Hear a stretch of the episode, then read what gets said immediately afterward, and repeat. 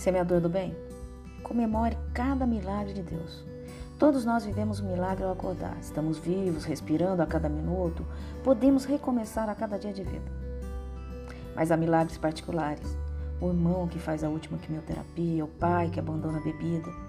E nisso não cabe tristeza vivida, apenas uma frágil lembrança da dor.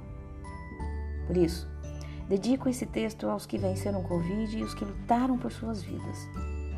Hoje, comemoro um milagre muito aguardado a estubação de uma querida amiga. Durante a pandemia, termos técnicos se tornaram comuns em nossas bocas.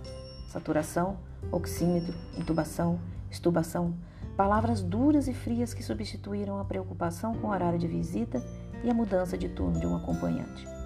Achávamos que isso era cansativo ou mudava nossa rotina.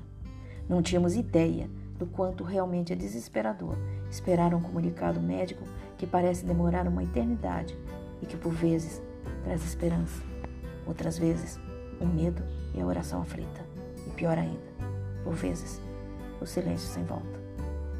Como foi difícil o sofrimento dos que a amam e que apenas podiam esperar a vitória da luta pela vida de quem está sozinha em um odeio.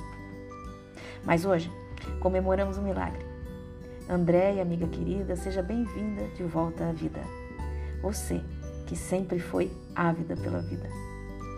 E agora sei que com sua mente arguta descobrirá algo que poucos, durante nossa frágil existência, conhecemos a real dimensão, como se fosse uma benção plus em seu milagre.